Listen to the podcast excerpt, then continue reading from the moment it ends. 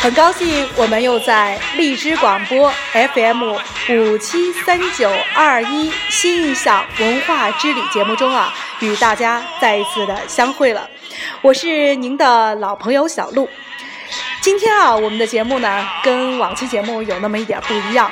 一开场呢，我们没有放我们的节目的版头，而是放了一首大家都非常熟悉的一首军旅歌曲《当兵的人》。啊，这首歌曲一放出来的话呢，大家的这个心情也许和我一样哈，就会把我们带到一种啊充满激情、充满梦想的绿色军营。啊，今天的节目呢有那么一点不一样啊。那么既然不一样呢，我们也请来了两位非常不一样的朋友。那么他们会给我们讲述一段什么样的故事呢？当然是跟我们的军旅生活有关的故事。因为咱们今天的新印象文化之旅的节目的主题就是我们都有一个军旅梦。好，我首先来介绍一下啊这两位朋友。他们呢都是来自华东九江国际汽车文化城的朋友们，啊，一位是小林，给大家打个招呼吧。大家好。你叫什么？呃，我叫小林。好，好的。那另外一位是一位女同胞，好，也给大家介绍一下。Hello，大家好，我叫小燕。好的。一位是小林，一位是小燕。那他们跟我们其他的嘉宾有什么不一样呢？啊，小林呢是有点特殊啊，他曾经呢在呃九五年到九九年有过四年在西藏从军的经历，而小燕呢，她也很不一样哈，她的身份，她是一位标标准准的军嫂。所以呢，我们今天呢，呃，都围绕我们都有一个军旅梦这个主题呢，跟大家来聊一聊部队的生活，聊一聊军人的生活。啊，小林，那首先由你来给大家介绍一下，啊，你当年是怎样怀揣着一个当兵的梦，一个军人的从军梦去当兵的，然后跟我们讲讲你在部队的一些生活，可以吗？我那时候小时候我就比较想当兵吧，因为那时候觉得看到军装很神气 了。哦，看到军装非常神气，对吗？对。嗯。小时候就比较想，可能在七八岁的时候开始开始就就想当兵。嗯。嗯。后来因为你从小就有这样的一个梦想，最后就去参军了。对。啊，那。一去参军就去了一个那么远的地方，到西藏去。那在西藏从军的话，有什么不一样的地方呢？嗯，因为当时我们有有进藏的，有那个到香港的，还有在成都的吧。嗯。但是因为家里面也也让我进藏吧，我自己也想想到西藏去吧。嗯。就到西藏那边去。嗯。但去西藏确实有点艰苦。啊，是吧？因为应该说，虽然是拥有着最蓝的天、最高的山峰，但是西藏的确是在不要说当年啊，就是现在来讲，这个交通也不是特别的便利啊。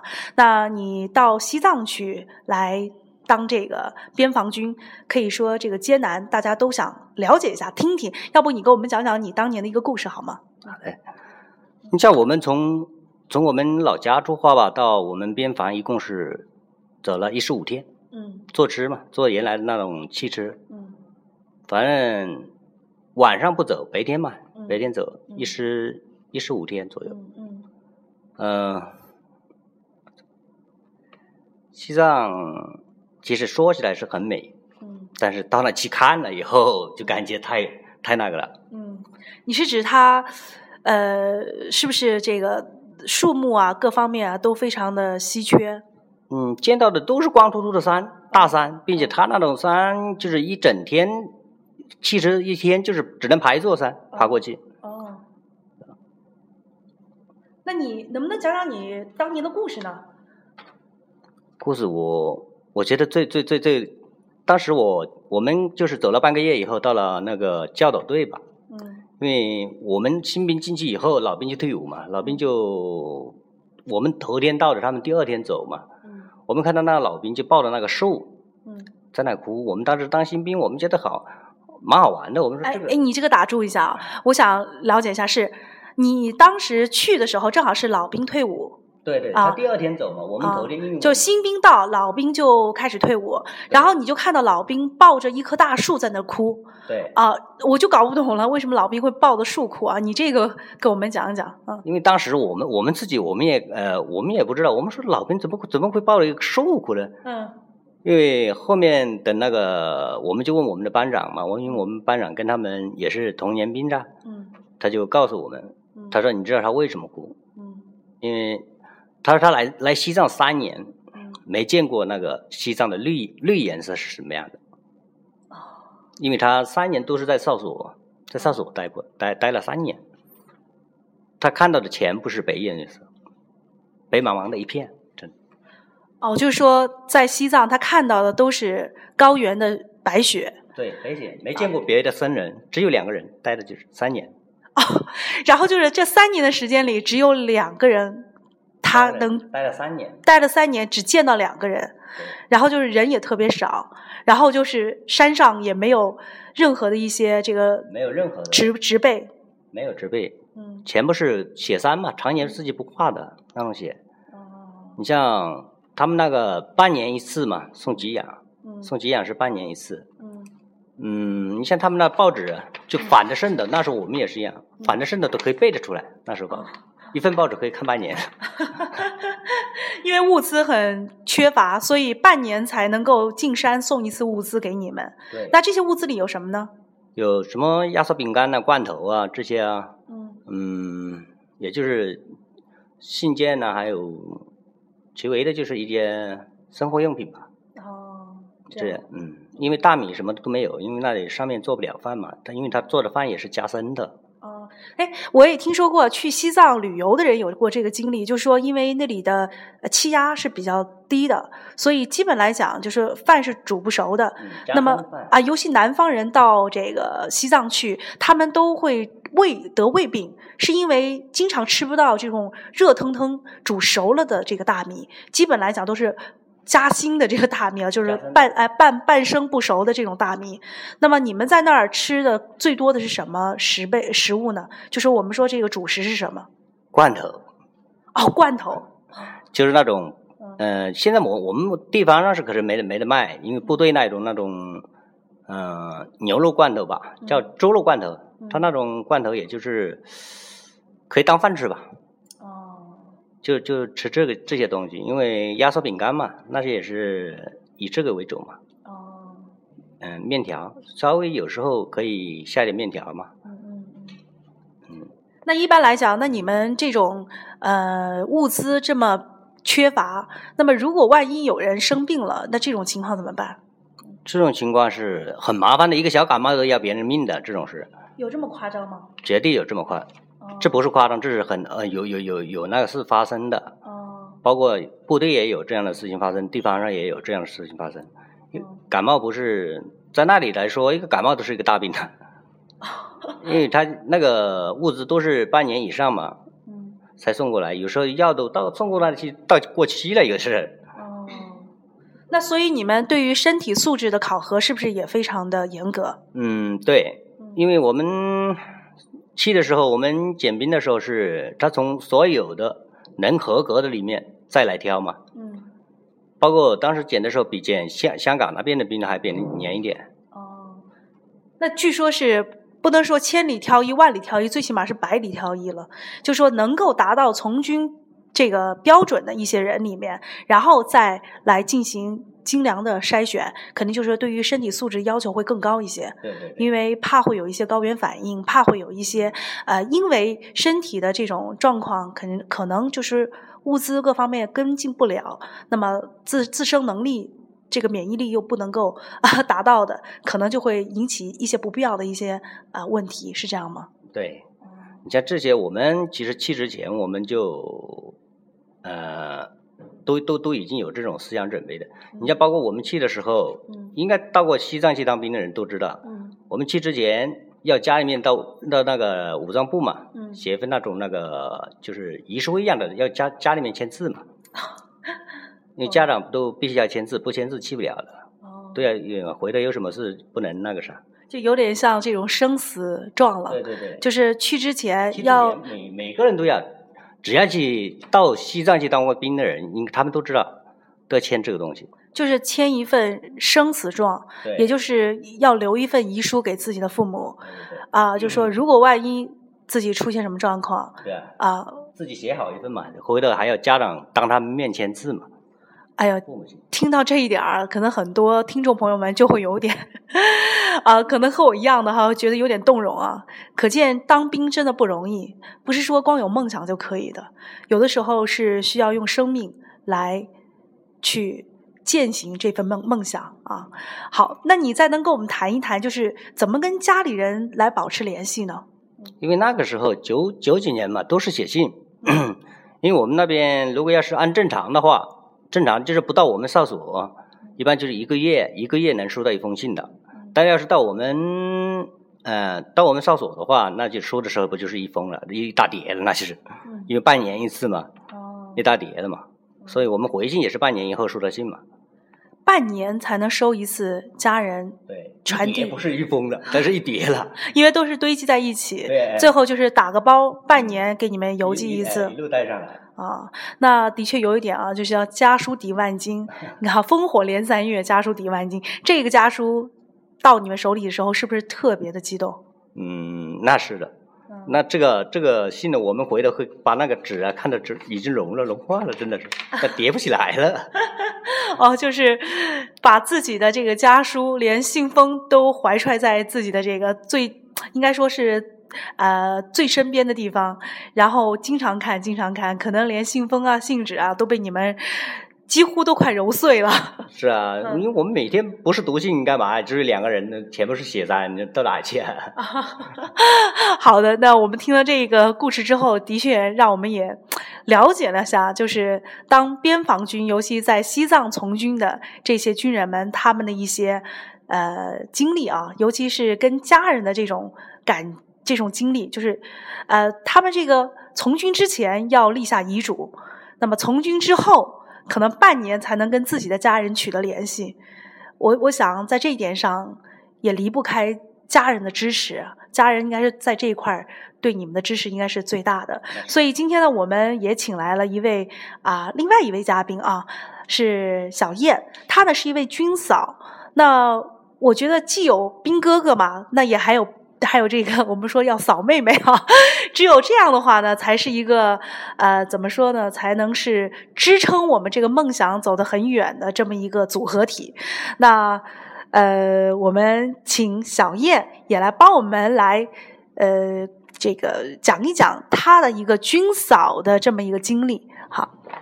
嗯，大家好，我我非常开心啊，能跟大家在一起来探讨一下啊军嫂的生活。其实呢，我呢从小的话，因为可能自己的父亲也当过兵嘛，所以从小的时候自己也有一个绿色的军人梦，希望能够成为军人。但是因为自己没有成为军人，那时候就想着嫁给军人，所以呢从小。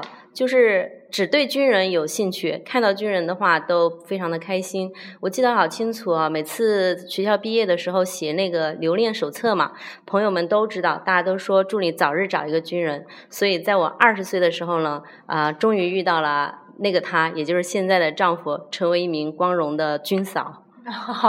那看来你算是如愿以偿的来实现了自己的人生梦想了。嗯，对，呃，其实做军嫂的话，跟其他女性比的话，我觉得，呃，酸甜苦辣吧，各都有。因为以前的话，特别的喜欢军人哈，也没有想太多，就是，呃，只是想着成为军嫂。当你成为军嫂的那一刻开始，其实也真正的去体会跟其他人的不一样。可能做军嫂的话，最大的我觉得感受就是说，可能就是聚少离多吧，跟家人、跟爱人在一起的时间比较少。嗯，那您先生是在？哪个地方就是从军，就是他的这个片区，因为小林是在西藏，那您的这个先生是在哪个地方呢？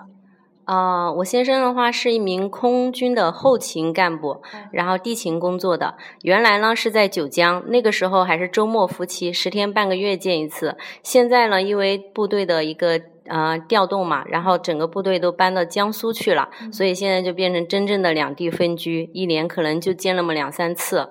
哦，好的，那这个跟小林刚刚说的这个家书抵万金啊，可能呃有点越来越接近了，可能半年这个才能见一次面。小林他们当年是说半年才能接到家人的一封信，因为他比较远，但是呢。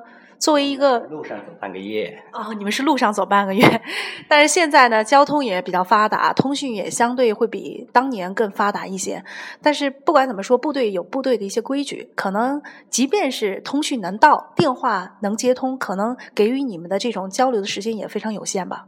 嗯，对，其实像我先生他们还好一点，就是我们基本上可能每天最多的事情就是煲煲电话之后只能打打电话了。但是据我所知，也有一些朋友他们也是军嫂嘛，有的军种可能就更辛苦一点，有时候打电话对方都没法接听的，可能有的几天才能通一次电话，也有可能作为我们军嫂，我觉得最大最大的感觉就是。在你需要他的时候，很多时候他都不在身边。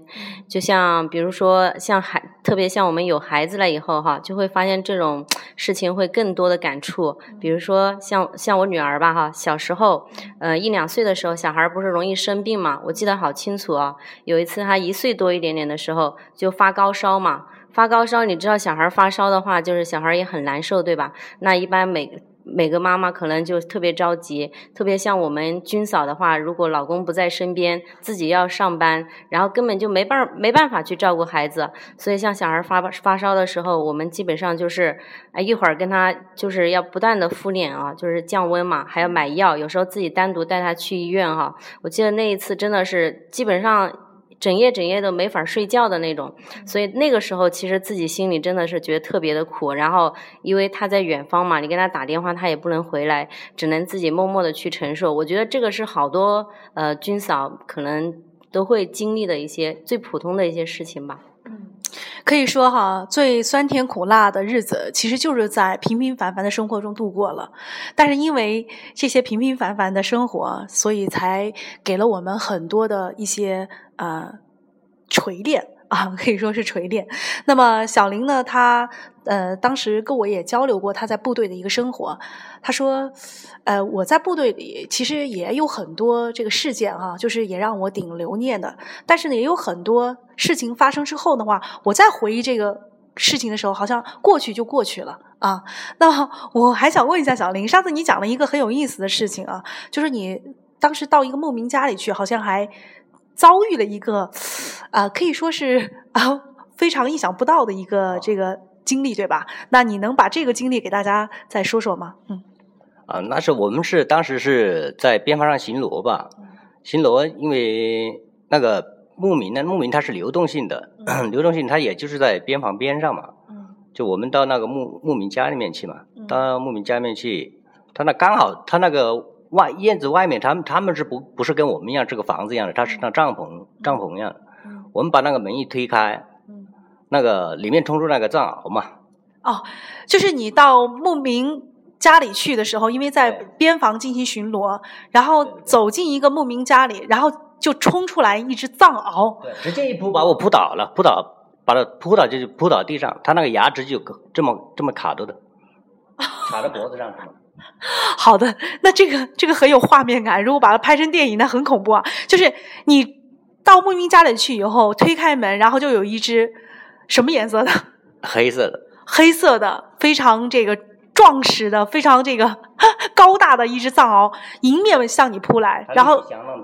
啊，然后就把你直接扑倒在地，然后把他的这个牙齿咬着你的这个这个脖子。哎，咬着脖子。其实藏獒也没什么可怕，为什么？嗯。藏獒是很很忠诚的。嗯。只要主人不发话，它是绝对不会咬下去的。哦。它只会把你制服在那里，你不能不要动，动了以后，它它它就会那个了。哦，那如果是我，那我肯定会动。它越动，它越咬的越紧。你不要不动它，它它就会咬着在那不动。它主人没来，它绝对不会咬你。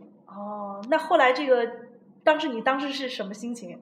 后来因为当时我我也还没有反应过来，他已经把我扑扑倒了。哦。后面他哎，里面的主人他也就出来了，因为主人一叫他松开，他立马就松开了。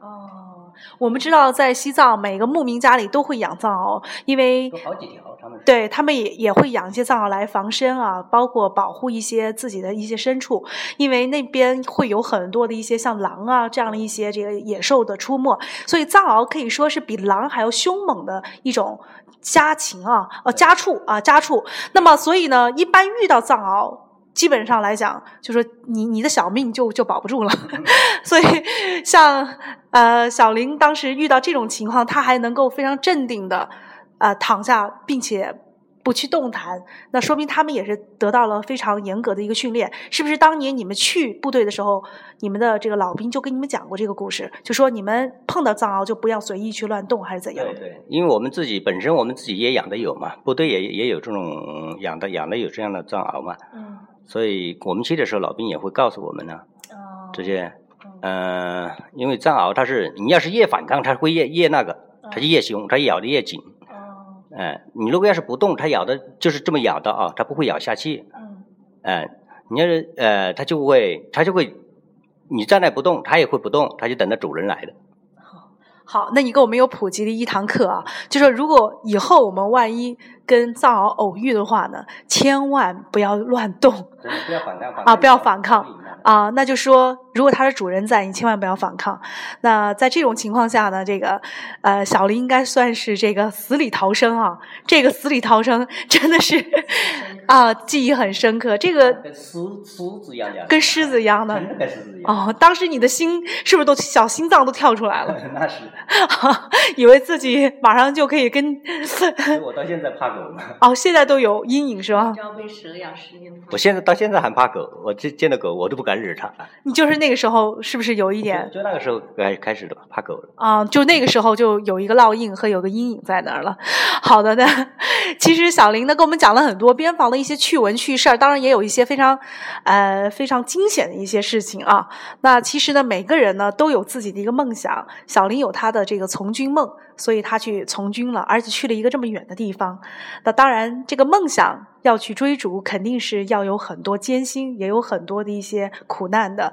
呃，因为我们的小小燕，她是一位军嫂，她对军人呢是有情有义的。对吧？有情感的，所以呢，他后来挑起了家庭的重任，那当了一名光荣的军嫂。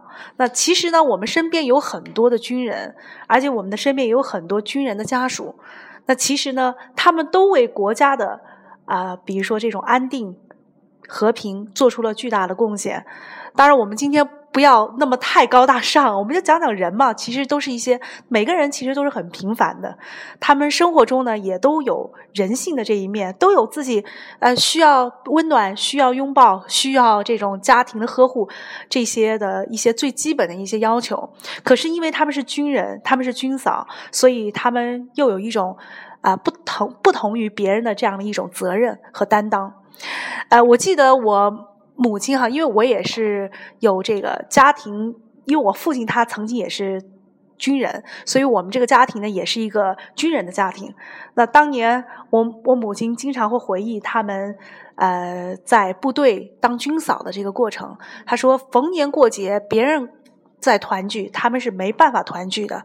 那么如果要团聚，就只能到部队去团聚了。所以下着鹅毛大雪呢，到部队去跟自己的。啊，丈夫就是跟我父亲在部队里过年包饺子，跟所有的战士们在一起过年，所以他们的这些战友可以说出生入死，啊，结下了非常深厚的友谊。半个世纪过去了，啊，我父亲的一些战友依然还是他们最亲密的朋友，所以我觉得这种军旅情可以说也在影响着很多人的这个人生。那么，包括我现在，那么我也。因为是在这样的家庭里出生，所以，呃，从小呢也养成一个比较独立、自主的这么一个呃性格。那所以这次呢，我跟我儿子，他也刚刚暑期啊，虽然只刚刚才十岁，我也把他送到这个小部队啊，就是我们说到军军营里去呢，进行了一次暑期的军训啊活动，让他去参参军。啊，模拟一下这个参军的生活。那么前段时间他打电话刚进去的时候，一边哭一边电话里喊，还妈妈，还说你能不能来接我，跟爸爸来接我，我我不想在这个 军训了，我觉得很苦，每天要起得很早，还要叠军被子啊，然后自己的衣服自己洗，还得要这个洗自己的碗筷，就说很苦啊，所以他说我觉得特别累，因为现在孩子都比较娇生惯养，那现在呢，过了这么一段时间之后，昨天。听了他的电话，他跟我讲：“他妈妈，我现在已经逐渐习惯了啊。”那我觉得，其实只要是有过军人的这样的一个经历，我觉得他面对任何的困难都会有一种不畏的精神。那我相信小林，你从军的这段经历对你的人生是不是有很大的一种影响？我也想听听你谈一谈，就是说当兵的这个经历对于你的一种影响是什么？对我的影响。嗯，最大的影响是什么？可以说这是这辈子的怀念，知道吧？嗯，都怀念。嗯，对，因为没当兵嘛，后悔，哎，后悔一辈子；当兵了，后悔三年。这样的。是对。那你觉得这一段经历对你有什么样的一个帮助呢？就人生面对一些困难的一些帮助，我觉得就是天天下剩下我一个人，我都能活得下去。好，那这种淡定其实是不常有的。就说只要有过那种最艰难的军旅生活的经历，那么人生中遇到再大的困难和风浪都不算什么。不算什么，是这样吗？真的，确实不算什么。好，他说的很笃定啊，而且说的也很深沉。那小没待过那地方，真的不知道。好，小叶，那你当军嫂，那么这个经历对你一生的影响是什么？你能用一句话来概括一下吗？我觉得其实。做军嫂还是蛮好的，因为我觉得起码一点就是说，你的丈夫他可能会因为经常不陪你，他而亏欠你，都特别的关心你。然后只要你能守住寂寞、耐住寂寞，呃，为这个家去付出，他也会一辈子对你好。呃，所以我觉得成为军嫂，我还是非常的自豪。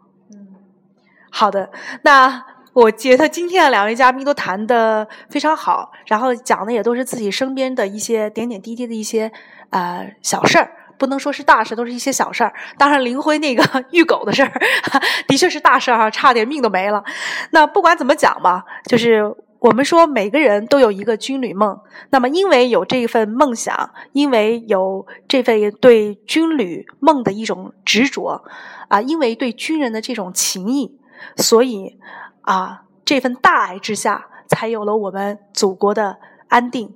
啊，所以我觉得马上就要到八一建建军节了，在这么一个特殊的时间里面，我也想通过这个电台，对所有的军人及军人的家属朋友们说一声节日快乐。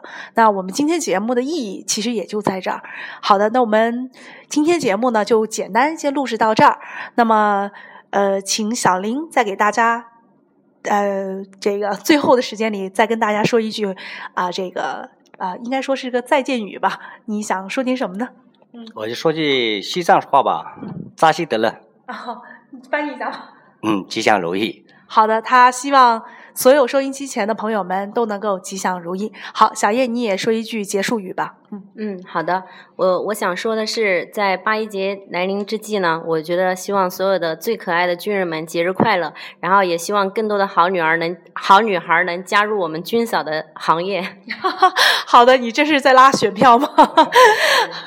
好，我们就在这样的一句带有一种非常浓厚的这个深厚情谊的这种渲染中吧。来结束我们今天的节目。好，节目最后，小鹿也祝您生活愉快，啊，节日快乐，再见。